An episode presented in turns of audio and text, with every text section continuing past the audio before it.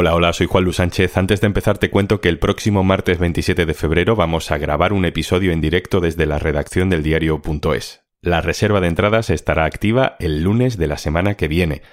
Es una grabación exclusiva para socias y socios. Si no eres socia, si no eres socio, estás a tiempo. Te voy a dejar un enlace en la descripción con una oferta especial para los oyentes de un tema al día.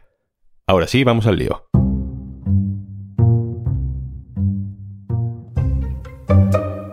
Esta es una historia de conspiración política, de corrupción judicial y de periodismo. De cómo un juez puede lanzar su venganza desde la cárcel contra el periodista que destapó sus trampas, del precio que puede tener la libertad de información. Soy Juan Luis Sánchez. Hoy en un tema al día, la venganza del juez corrupto contra el periodismo.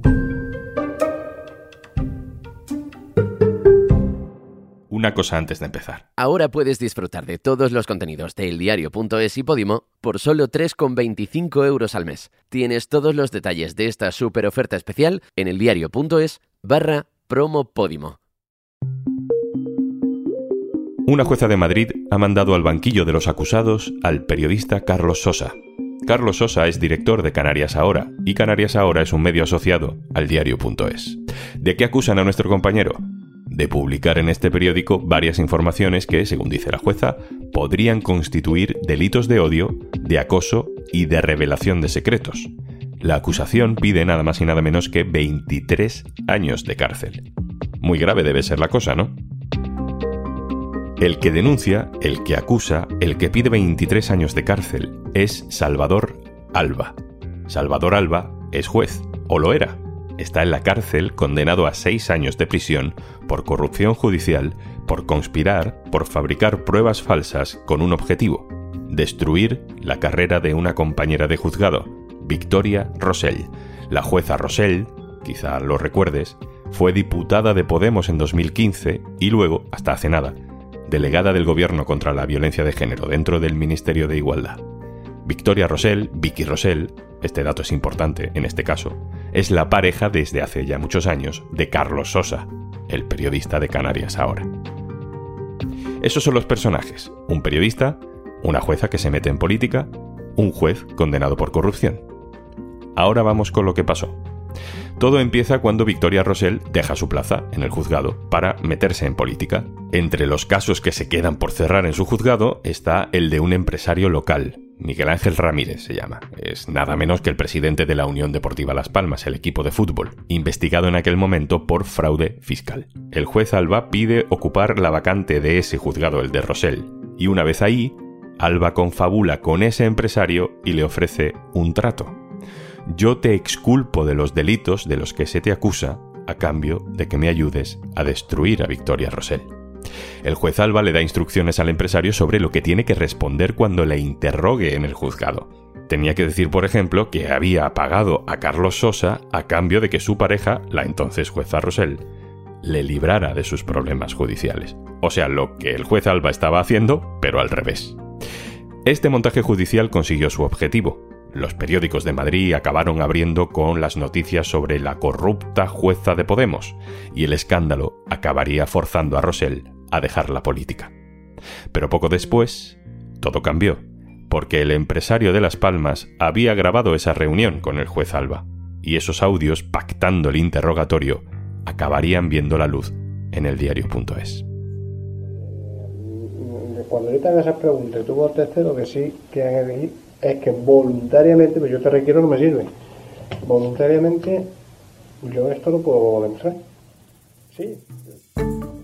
A partir de ese momento, el caso Rosell se convirtió en el caso Alba. Se demostró que todo era falso y este juez acabó condenado por el Tribunal Supremo a seis años de prisión, 18 años de inhabilitación y a indemnizar además a Victoria Rosell con 60.000 euros. Salvador Alba está en la cárcel, pero quiere venganza. Ya no puede hacer nada contra Victoria Rosell.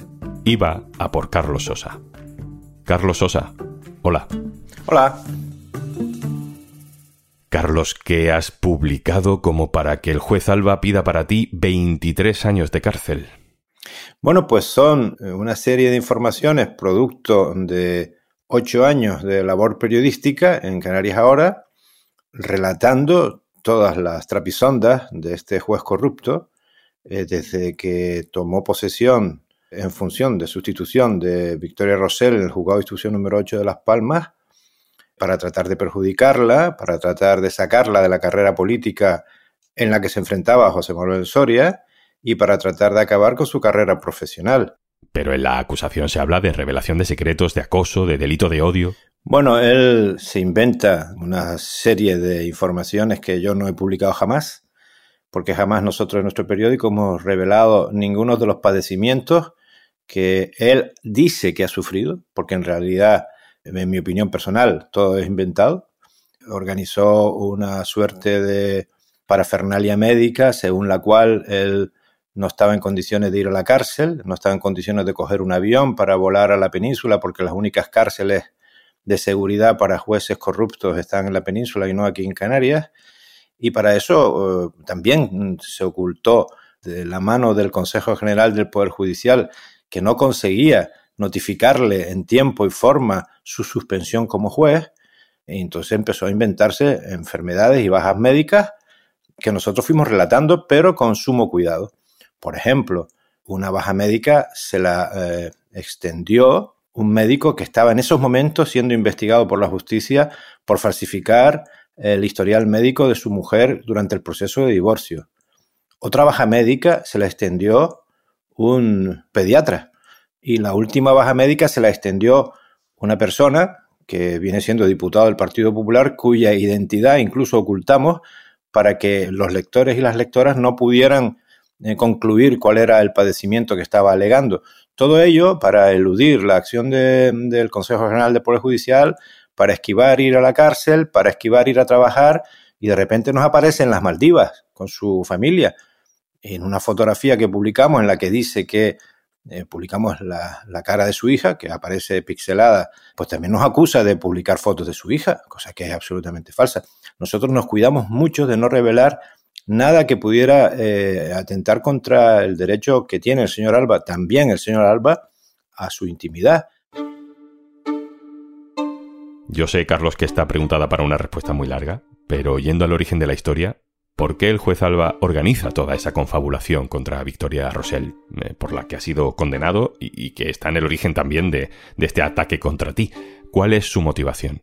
Esta es una historia que comienza con la ambición del señor Alba por hacer carrera política desde la judicatura, es decir, por ser presidente del Tribunal Superior de Justicia de Canarias y por ser miembro vocal del Consejo General del Poder Judicial desde su atalaya como presidente local o responsable local de la Asociación Profesional de la Magistratura en Canarias. Para ello se apoya en José Manuel Soria, que desde el año 12 hasta el año 16, como todo el mundo sabe, fue ministro del gobierno de Mariano Rajoy y tiene que satisfacer cualquier deseo de José Manuel Soria. Fue entonces cuando Alba pidió entrar en el juzgado de Vicky Rosell a sustituirla.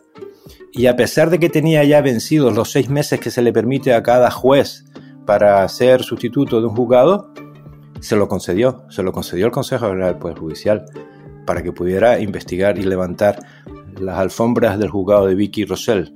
¿Y cuáles son los pasos que, se dan entonces? ¿Cómo se pone en marcha esta, esta operación? Bueno, pues a partir de ahí se desencadena una conspiración al más alto nivel. Se le admite una querella contra Victoria Rosell. Al abrírsele un procedimiento penal a Victoria Rosell, se ve obligada a dimitir como consecuencia de la aplicación del código ético de Podemos y a partir de ahí eh, pues tiene que abandonar la política, etcétera, etcétera. Es muy duro porque nosotros, yo, le decía a Yurena mm, de León, que es mi mano derecha en el periódico, eh, le estaba explicando lo que tenía que hacer en caso de que viniera la policía a detenerme. Hubo momentos de eso. Juan Lupa, que te hagas una idea, la tensión que se vivió en esos momentos aquí, en mi casa y en el periódico, llegaba a ese punto, ¿no? La conspiración era al más alto nivel. Cuando tú ves toda esa conspiración funcionando contra ti y contra tu pareja, eh, preparas el petate para ir a prisión. ¿eh?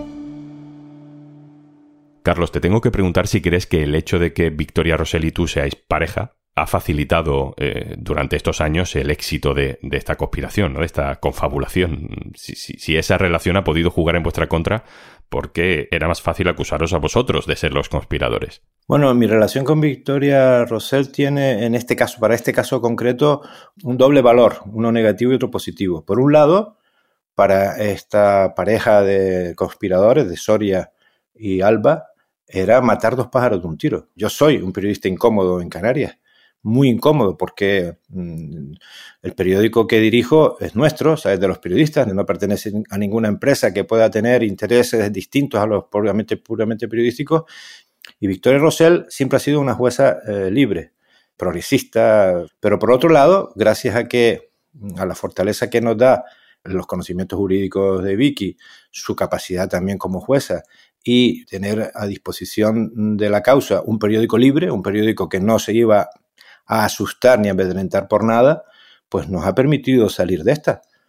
Porque yo no sé si cualquier periódico aquí habría publicado la grabación que nosotros publicamos en el diario.es.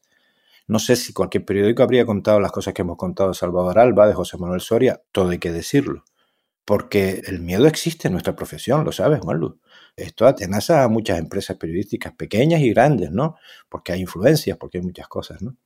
Pero sí que nuestra relación ha sido para algunas cosas negativa, porque nos perseguían a pares, y por otro lado positiva, porque gracias a la fortaleza de un periódico libre hemos podido salir para adelante. Carlos Sosa, director de Canarias Ahora. Muchísimas gracias. Gracias a ti. Un abrazo. Ignacio Escolar, director del diario.es. Hola. Hola, Juan Lu. Pues te quiero pedir a ti tus sensaciones también al saber que el juez Alba pide 23 años de cárcel para Carlos Sosa y además menciona al diario.es como poco menos que una organización criminal. Por un lado me parece disparatado. Este juez está en la cárcel precisamente por las informaciones que ha publicado Carlos Sosa, que demostraron que estaba conspirando para fabricar pruebas contra Victoria Rosell, para intentar involucrarla en un caso de corrupción eh, con pruebas falsas que él estaba fabricando con Chavado, con un imputado en su propio juzgado al que prometió que a cambio de, fabricar esas pruebas le daría la absolución. Y por otro lado, me aterra pensar que una acusación tan desmesurada, tan, en fin, ridícula, pueda prosperar hasta el punto de que tengamos a un compañero, Carlos Sosa, el director de Canarias ahora, sentado en el banquillo de los acusados, bajo una acusación de delitos tan graves como revelación de secretos, acoso y delitos de odio incluso, y con una petición de pena de más de dos décadas de cárcel y con una fianza civil de más de 400.000 euros. Me parece que esto no debería pasar en un Estado democrático. El juez Alba, que, claro, se sabe todos los trucos, usa una técnica que es acusar a Carlos Sosa no de publicar información que no sea veraz, sino de revelar secretos, de exponer detalles que no deberían ser públicos. Esto, Ignacio, no es la primera vez que nos pasa. No, no es la primera vez. Yo estuve ya imputado junto con Raquel Ejerique eh, por Cristina Cifuentes, que nos acusaba de lo mismo, de revelación de secretos, cuando publicamos eh, su expediente falsificado, sus notas falsificadas en la Universidad Rey Juan Carlos, en aquel máster que nunca realizó y por el cual le pusieron un notable. En este caso la estrategia es la misma. El juez Alba no puede acusarnos de mentir, no puede acusarnos de haber inventado información. Y lo que hace es acusarnos de haber desvelado datos protegidos, secretos. ¿Qué dice el fiscal? Que esta noticia es de relevancia informativa, que es algo que los periodistas tenemos el derecho de contar porque tiene el interés de la ciudadanía, es un personaje público, es un caso muy relevante, acordaos la cantidad de titulares que provocó la condena por prevaricación de este juez. Es muy raro que un juez acabe en prisión por lo que hace en su juzgado. Prácticamente en España ha pasado en contadísimas ocasiones. Y desde luego contar, en mi opinión, que está utilizando una baja médica cuestionable para librarse de la suspensión como juez o más tarde para librarse de la entrada en prisión, creo que es una noticia de indudable interés informativo y que no es ni una revelación de secretos ni mucho menos un delito de odio o de acoso.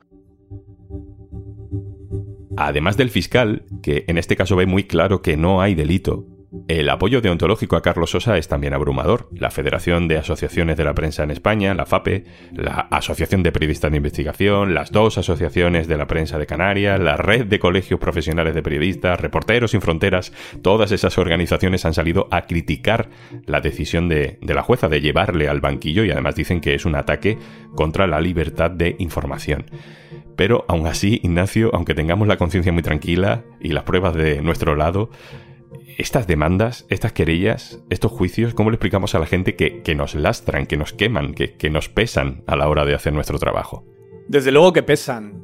yo creo que no existe una presión mayor hacia el trabajo que hacemos en el diario.es que la presión de los juzgados, la que ejercen determinados políticos y empresarios para intentar callarnos a través de los juzgados.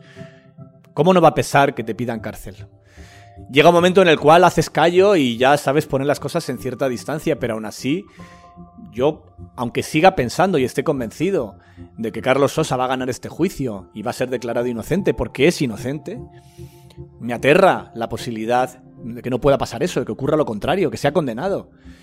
Y desde luego es la presión más clara y más dura que recibimos los periodistas hoy, al menos en el diario.es. Es verdad que nuestro caso es un poco distinto porque nosotros las presiones económicas nos pesan menos porque tenemos el apoyo de nuestros socios. Tenemos mucha más independencia respecto a los anunciantes, las grandes empresas, los partidos, que tienen la gran mayoría de los medios porque tenemos a 76.000 socios que nos apoyan. Pero aún así, encontrarnos con este tipo de querellas, demandas, juicios, es de verdad algo que hay días que, te hace dudar, ¿no? Que te planteas si merece la pena jugarte algo tan valioso como tu libertad por el trabajo que hacemos. Desde luego nosotros, mientras tengamos el apoyo de, de miles y miles de socios, no nos vamos a rendir, pero hay veces que hace mella en ti. Ignacio Escolar, director del diario.es. Muchas gracias. Gracias a ti, Juan Lu. Y antes de marcharnos, ¿No te ha pasado eso de prepararte para un viaje largo y de repente que no haya cobertura en todo el trayecto y te quedes escuchando como la radio va y viene y no disfrutas ni de una canción entera? En Podimo puedes descargarte audiolibros o los episodios de tus podcasts favoritos y disfrutarlos sin conexión. Y recuerda, tenemos una nueva oferta especial. Por 3,25 euros al mes, disfruta de todos los contenidos de eldiario.es y Podimo. Solo si entras en eldiario.es barra promo Podimo. Esto es un tema al día, el podcast del diario.es. Si te gusta lo que hacemos, necesitamos tu apoyo. Hazte socio, hazte socia del diario.es en el diario.es barra socio. El podcast lo producen Carmen Ibáñez, Marcos García Santonja e Izaskun Pérez. El montaje es de Pedro Nogales. Yo soy Juan Luis Sánchez. Mañana, otro tema.